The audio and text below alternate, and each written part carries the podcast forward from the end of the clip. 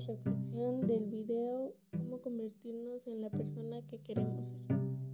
Bueno, en este video Snamen nos habla de sus experiencias y de cómo hizo para llegar a ser un buen nadador a pesar de ser ciego.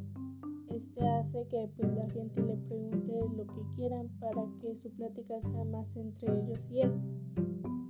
Todas las preguntas y respuestas que él dio pues son importantes ya que cada pregunta y su respectiva respuesta pues fueron a base de anécdotas con una enseñanza que lo lleva a lo mismo, en no rendirse, el tener esperanza y hacer planes para el futuro y negociarle la vida para seguir adelante, aunque tengas los peores obstáculos, aún así levantarte y seguir.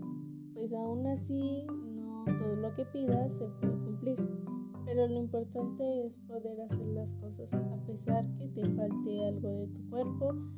Tú no pues vas a hacer lo mismo que los demás por el hecho de, no sé, ser ciego, que te falte un brazo, una pierna u otra cosa.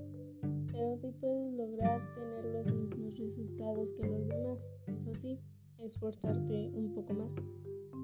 Y el hecho de que te hayas esforzado para lograrlo es merecido de que te festejes por, haberlo logrado. Esto básicamente lo que dijo Snamen es esforzarte pues para lograr tus metas.